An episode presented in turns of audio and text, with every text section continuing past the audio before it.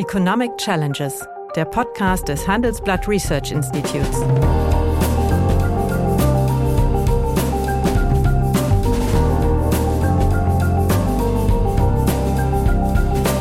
Bert Rürup, der Chefökonom des Handelsblatts, diskutiert mit Michael Hüter, dem Direktor des Instituts der deutschen Wirtschaft, wöchentlich aktuelle wirtschaftliche Herausforderungen. Für Deutschland wie für die Weltwirtschaft. Das ist ein Evergreen bei uns, aber komischerweise ist das wohl noch nicht in der Politik so richtig äh, angekommen. Ja, wenn die Leute länger arbeiten, sterben sie früher. Also ich meine, das ist, ist so falsch wie dumm, aber das muss man auch gar nicht kommentieren. Wenn man auf einer Bühne wäre, würde man jetzt äh, Blumen auf die Bühne geworfen bekommen, wo aber die Töpfe noch dran sind. In der Schule sich heute 30 Schülern zu stellen, ist eine andere Sache als zu unserer Zeit, Bert, sich 40 Schülern zu stellen. Ja, hallo, guten Tag, meine Damen und Herren. Hallo, lieber Michael. Hallo, lieber Bert. Ja, am äh, Montag dieser Woche hat ja das Statistische Bundesamt die Wachstumsrate für das vierte Quartal dieses Jahres auf äh, minus 0,2 herunterrevidiert. Damit ist meines Erachtens eine technische Rezession für dieses Jahr vorprogrammiert. Äh, nämlich für das erste Quartal diesen Jahres wird quasi unisono ein negatives Vorzeichen erwartet. Und da gibt es so eine, eine Konsensprognose, äh, dass das erste Quartil des Jahres um 0,5 Prozent zurückgehen wird. Das wäre dann die Bedingung einer technischen Rezession. Die wären dann erfüllt. Im äh, Jahreswirtschaftsbericht über den, der Bundesregierung, über den wir ja auch schon bereits gesprochen haben, mhm. ist für dieses Jahr äh, eine gesamtwirtschaftliche Wachstumsrate von 0,2 vorausgesagt. Ist das noch realistisch vor dem Hintergrund, dass die EZB signalisiert hat, mit weiteren Zinserhöhungen auf die immer noch sehr hohe Inflation zu antworten?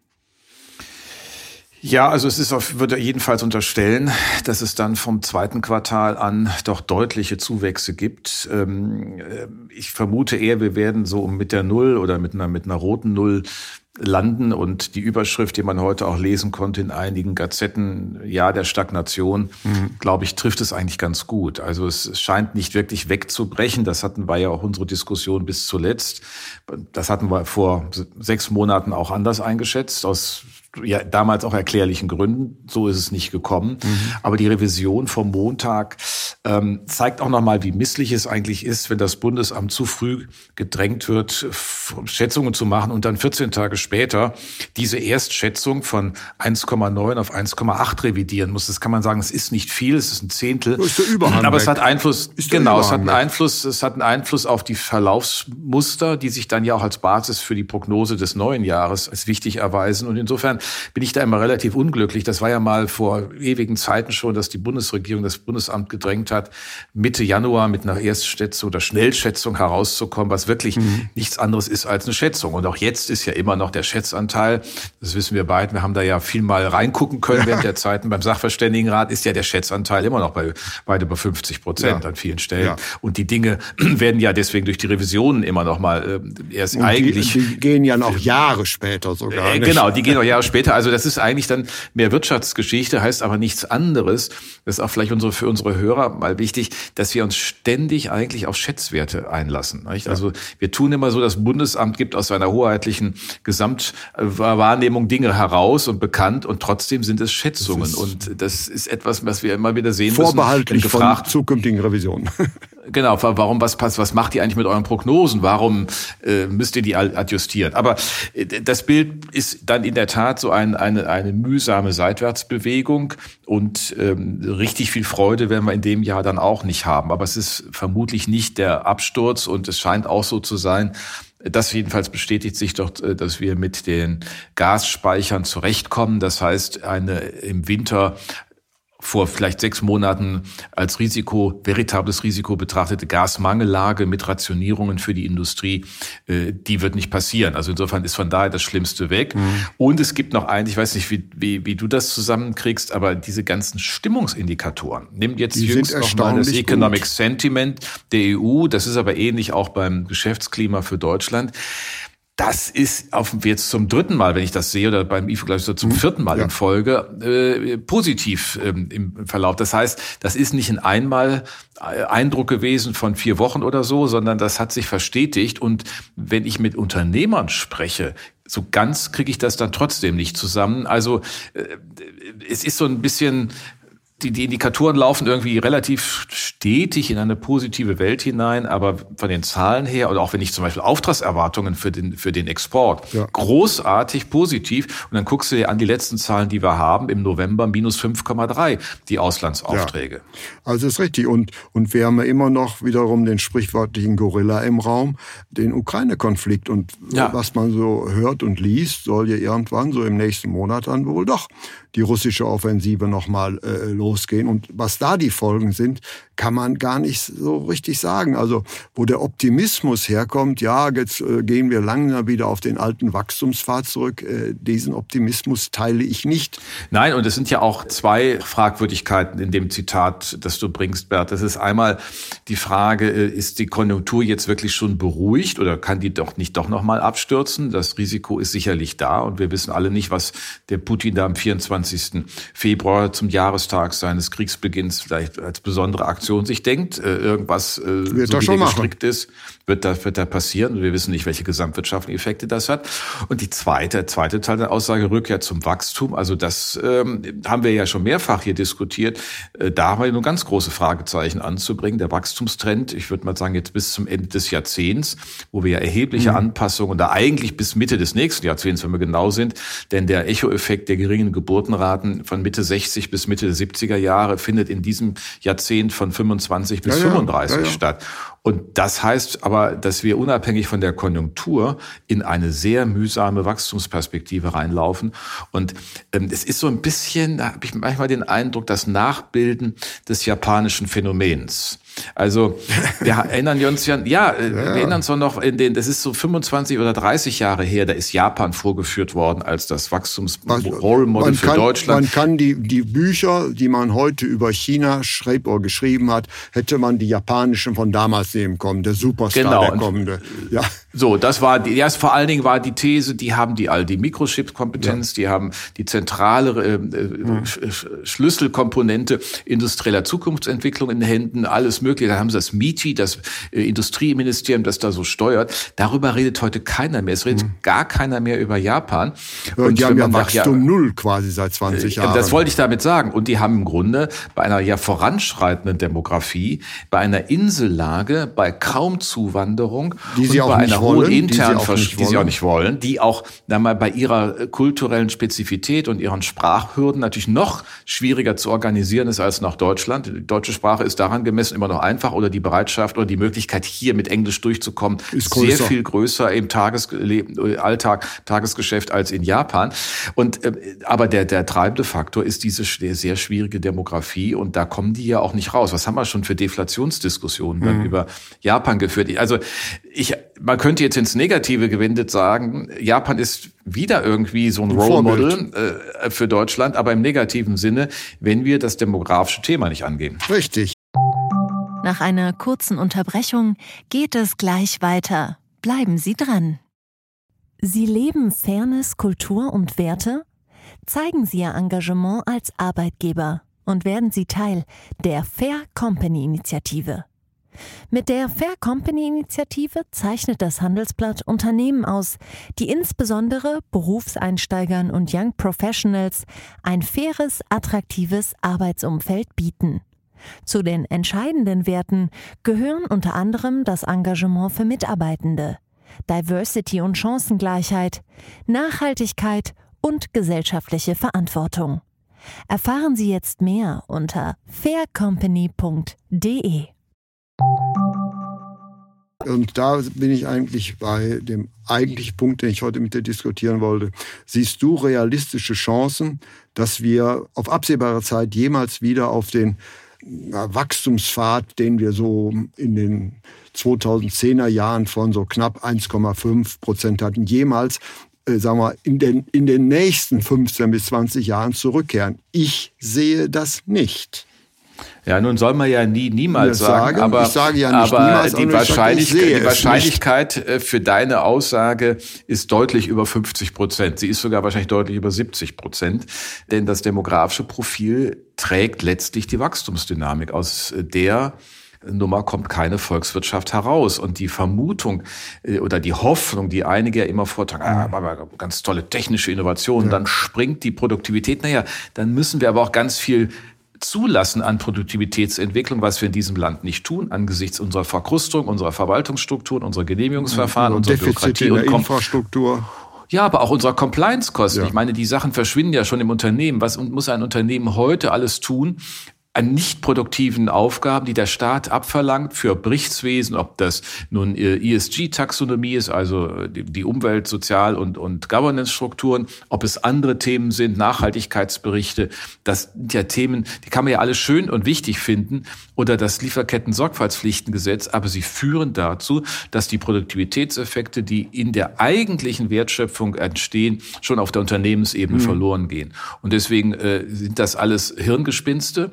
Äh, wir können uns nicht wie Münchhausen an dem Produktivitätsschopf aus dem Sumpf unserer Regulierung selbst herausziehen. Das wird nicht funktionieren. Und damit sind wir bei der Menge von Beschäftigung und nicht mehr bei der Produktivität, mhm. also der Leistungseinheit pro Beschäftigungsstunde. Mhm. Und deswegen ähm, ist genau das zu deklinieren. Wir haben das ja mehrfach angesprochen. Es ist ja eigentlich, Bert, wenn man mal jetzt unsere Podcasts äh, durchschinkt, wenn man mal unabhängig jetzt von der Kriegssituation, die wir immer wieder adressieren müssen, weil sie ökonomisch relevant ist, haben wir ja eigentlich das Demografiethema als ein, mittlerweile schon als ein Evergreen bei uns dabei. Das ist ein Evergreen bei uns, aber komischerweise ist das wohl noch nicht in der Politik ja. äh, so, so, so richtig äh, angekommen.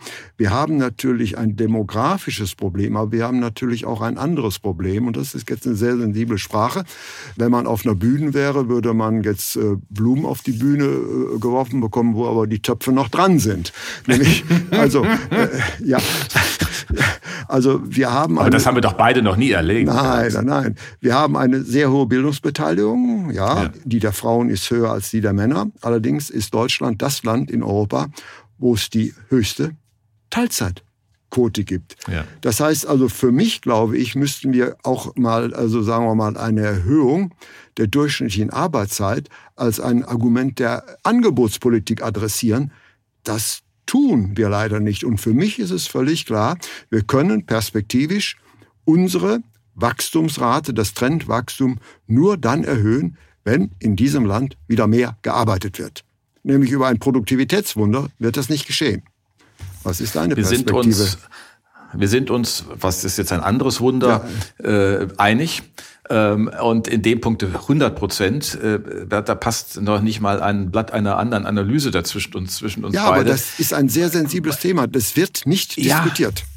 Es wird nicht diskutiert. Es wird interessanterweise auch sagen wir mal, dort, wo es eigentlich interessieren müsste, nicht diskutiert, bei den Unternehmen, bei den Vertretungen der Unternehmen. Ja. Äh, wenn man über Jahresarbeitszeit spricht und hinter der Ar Jahresarbeitszeit verbirgt sich dann Teilzeit, es verbirgt sich aber auch Urlaubsregelung, mhm. es verbirgt sich dass die Zeit, die wir als das Arbeits Jahresarbeitszeitvolumen, was wir in Deutschland haben, was mit das niedrigste ist in der, in der industriellen Welt. Und da müssen wir ja schon mal fragen, äh, was wir da machen wollen. Und das einfach zu ignorieren, ist eine, hast du recht, ist in erstaunlich breit verankert. Ja, äh, äh, Scholz äh, argumentiert immer mit der Zuwanderung. Ja. Ich weiß gar nicht, wie viele Leute dazu wandern sollen, um das zu kompensieren. Und für die hätten wir ja nicht mal die Wohnung, wir haben ja jetzt schon Wohnungsmangel. Und so, zu jedem Zuwanderer kommt ja mindestens ein halber Ehepartner oder ein Kind dazu. Ja. So, und, und wenn du dir anschaust, es haben ja, ähm, es sind ja verschiedene Rechnungen dazu gemacht worden, dann kommst du alleine den Ausfall der Alt, der, bei, der, bei den Eltern ähm, in, der, in der Arbeitsbeteiligung, bei dem fünf, wenn man äh, das reduziert, wenn das kompensieren will, müsste man sagt die KfW, eine Million Menschen netto äh, in der Altersgruppe 15 bis 64 als Zuwanderer haben. Das heißt, die muss auch noch genau in dieser Altersgruppe haben. Jährlich. Jährlich, ja. jährlich, ja. jährlich, jährlich. Ja. Und das muss dann auch eine gezielte Zuwanderung von Fachkräften sein. Also äh, Geflüchtete, so sehr wir das alles aus humanitären Gründen machen, sind ja, kommen ja nicht bei, zu uns, um unseren Arbeitsmarktprobleme zu lösen sondern sie, sie haben eine Not und sie wollen äh, dieser Not entgehen und sie haben hier Zuflucht. Mhm. Aber das wird dann immer sehr schnell und das finde ich dann immer sehr, sehr unangemessen als Arbeitsmarktlösungsbeitrag mhm. verstanden. Das kann es aber Nein, nicht sein. Es nicht. Und das, ich spreche das Thema deswegen ab, weil für mich ist es völlig klar, dass wir diese, sagen wir mal, Periode äh, der, der Wachstumsschwäche, also der doppelten Alterung, mhm. können wir in der Tat nur halbwegs, sagen wir mal, unbeschädigt äh, überstehen, wenn wir wirklich eine offene Diskussion über eine Verlängerung der Arbeitszeit, äh, der wöchentlichen Arbeitszeit führen. Und das ist, ja. äh, so hart es klingt, letztlich ein Appell an die Frauen. Sie sind hochqualifiziert, aber wenn man Umfragen macht, äh, ist es selbstverständlich, dass man die Teilzeit durchweg, äh, sagen wir mal, als Idealform ansieht. Und das ist, denke ich, ein makroökonomisches Problem. Welche realistischen Chancen oder was könnte man machen, um also, sagen wir mal, hier einen gewissen Mentalitätswandel zu, hervorzurufen? Naja, äh, wir müssten natürlich äh, erstmal von den Ideen weggehen, dass das, was äh, dann Frauen möglicherweise mehr arbeiten, Männer weniger arbeiten. Ja. Und das in der Ehe auszuhalten. Da hätten wir volkswirtschaftlich nichts gewonnen. Richtig. Das sind ja so Ideen, die gelegentlich aus ja. dem Familienministerium vorgetragen werden, die, die das sozusagen dass ein Ehepaar oder ein Paar ein Arbeitsvolumen hat. Aber wenn das nicht insgesamt nicht erhöht wird, haben wir keinen makroökonomischen Richtig. Gewinn daran. Ja. Das ist, ist sozusagen erstmal ja in den Vordergrund zu rücken. Also insofern, äh, ja, was, warum ist es eigentlich so? Ich glaube, es hat sich Anstieg der Beteiligung äh, der Frauen in der Beschäftigung allein über diese Teilzeit organisiert. Wir sind hinterhergelaufen mit der Betreuungsinfrastruktur für Kinder. Ja. Wir haben gleichermaßen das Thema Betreuungsinfrastruktur im Pflegebereich, weil das häufig ja auch bei den Frauen hängt. Wir haben immer noch das Ehegattensplitting, was ja einen so. Anreiz anstellt, also als äh, ja, ja und nein, ne? ja, ja, ja, und nein. Man kann sagen, es ist das Einkommen, was ein Ehepaar verdient, ist egal, wie ja. es verteilt wird, führt zur gleichen Steuerlast. Das ist übrigens der eine Vorteil. Ja. Aber auch darüber müsste man mal nachdenken. Man könnte ja äh, für die Getrenntveranlagung ja. optieren und was weiß ich, so dass man aus diesem eigentlichen Problem, was ja zur Einführung des Ehegattensplittings geführt hat, dass die Zusammenveranlagung zu einer höheren Progression führt und damit zu einer höheren Besteuerung, als wenn man nicht verheiratet ist. Das war 1957, ja als genau. äh, äh, arbeitende Ehefrauen ein Unding waren. Genau, das war ja dann, das war in der Tat ja auch eine Frau, die ein Einzelhandelsgeschäft, glaube ich, hatte und die dann ja. heiratete. Sie halt brachte ein Erwerbseinkommen mit er ja. und dann stellten die fest, die Ehe führte zu einer höheren Steuerlast, als sie vorher in der Summe der einzelnen Steuerzahlungen hatten. Und das war natürlich unfair. Das muss auch weiterhin vermieden werden. Deswegen muss man aber keinen Splitting-Faktor 2 haben. Also das kann man anders organisieren, wenn man das will. Ja. Ich glaube nur, das gehört zum Gesamtsetting dafür, dass wir einfach begreifen, dass, dass letztlich die Gesellschaft sich erst einmal der Debatte stellt, wir müssen mehr arbeiten. Und dann muss man auch fragen, wer kann es tun? Es kann bei den die Erwerbsbeteiligung der Älteren, äh, die deutlich angestiegen das ist, ist, kann man sich anschauen. Das läuft eigentlich. Ja, dann ist in der Tat, ob aus der steigenden Erwerbsbeteiligung der Frauen auch eine höhere Vollzeitquote wird, äh, eine, eine wichtige ja. Frage. Dann ist drittens, dass wir Vollzeit anders definieren. Also wir haben ja mal gerechnet, das habe ich auch veröffentlicht im letzten Jahr mit Kollegen, wo wir gesagt haben, wenn wir uns anschauen, was in Europa bei anderen Ländern besser läuft, Schweiz und Schweden. Die Schweizer arbeiten überall Erwerbstätigen zwei Stunden mehr in der Woche. Das wären bei uns 100, dann 100 Stunden im Jahr für jeden Erwerbstätigen. Das wäre das neue, sozusagen die neue Orientierung. Ja. Dann könnte man jedenfalls den demografisch bedingten Verlust an dort, Arbeitszeit dort, bis zum dort, Jahre 2030 aus, den schon mal ausgleichen. Ja. Du hast noch nichts gewonnen, aber du würdest ihn ausgleichen. Das ist ja auch so. schon was. Also ist, das ist ja schon mal das zeigt, dass das Trendwachstum sich nicht markant verringert. Nach einer kurzen Unterbrechung geht es gleich weiter. Bleiben Sie dran. Kennst du schon aus Regierungskreisen? Den Podcast der Bundesregierung? Hier erfährst du, wie man sich die Arbeit der Bundesregierung vorstellen muss. Wir schauen, nein, wir hören in den Maschinenraum. Wie werden Entscheidungen getroffen? Und warum so und nicht anders? Themen, Ereignisse, Termine, Alltägliches. Über all das reden wir in Aus Regierungskreisen. Jetzt reinhören, überall da, wo es Podcasts gibt. Ja, und ich äh, und und diese Diskussion, die wird mit einer reflexartig bornierten Dummheit beantwortet von Seiten interessierter Kreise äh, im, im, im Arbeitsmarkt der Akteure oder oder bestimmte politische Gruppen, die dir dann gleich entgegenrufen, wenn die Leute länger arbeiten, sterben sie früher. Also ich meine, das ja, ist, ist so falsch wie dumm, aber das muss man auch gar nicht kommentieren.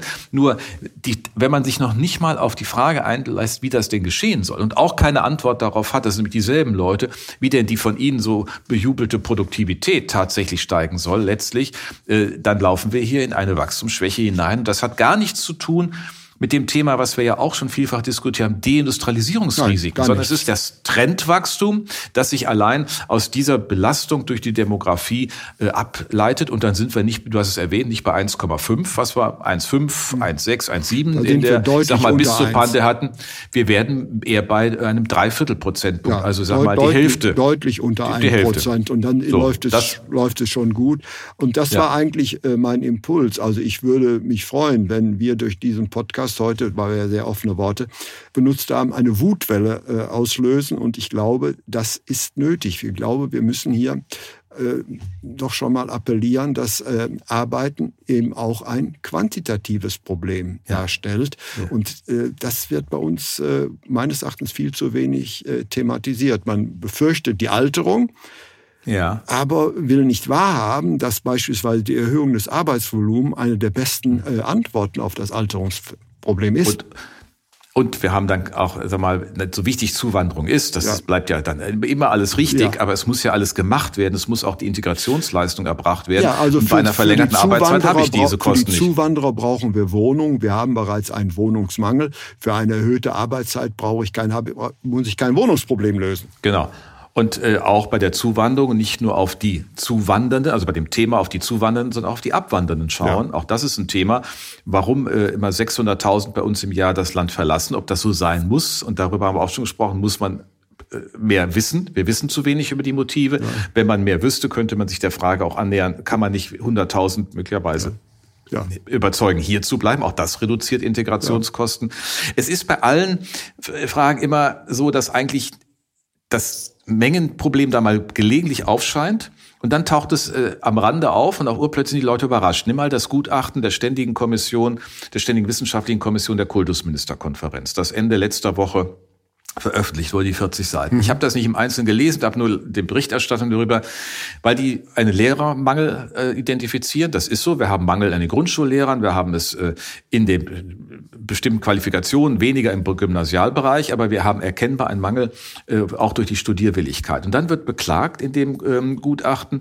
dass Lehrer äh, Lehrerinnen vor allem, also beide, aber im Ende häufig nicht Vollzeit arbeiten, früher in Rente gehen und irgendwie wenig Teilzeit, mhm. also noch unter 50 Prozent mhm. machen. In dem ganzen Gutachten wird aber nicht einmal mal gefragt, warum das eigentlich so ist. Also wir müssen dann natürlich auch für die Berufe mal uns anschauen, was sind denn da die Bedingungen? Ich meine, in der Schule sich heute 30 Schülern zu stellen, ist eine andere Sache als zu unserer Zeit, Bert, sich 40 Schülern zu stellen. Ich bin ähm, noch etwas älter als du, da waren es oh, ja. noch mehr.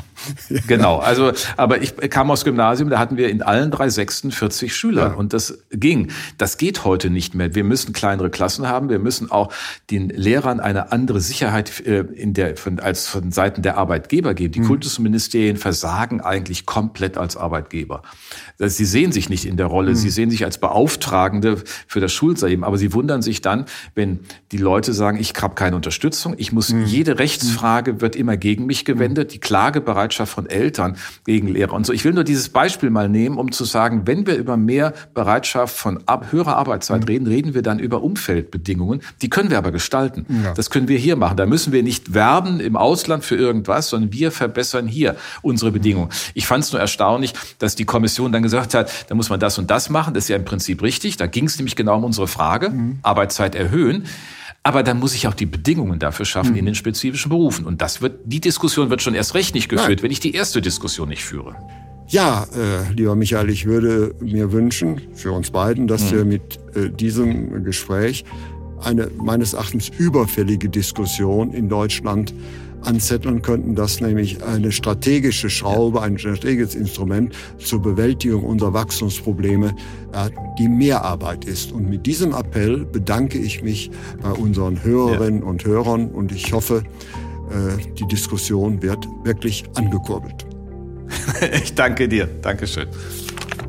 Ja, meine Damen und Herren, wenn Ihnen die Gespräche, die wir führen über ökonomische Themen gefallen, dann habe ich dann noch ein neues Angebot für Sie, was Sie interessieren könnte. Nämlich mehr aktuelle Wirtschaftsinformationen finden Sie unter handelsblatt.com slash global und natürlich in den einschlägigen Hinweisen in meinem wöchentlichen Newsletter der Chefökonom. Liebe Hörerinnen und Hörer, wenn Sie Lob, Kritik oder Themenwünsche haben, dann schreiben Sie uns doch gerne oder schicken Sie uns eine Sprachnachricht an chefökonom@handelsblatt-research.com. Die Adresse finden Sie auch in der Folgenbeschreibung.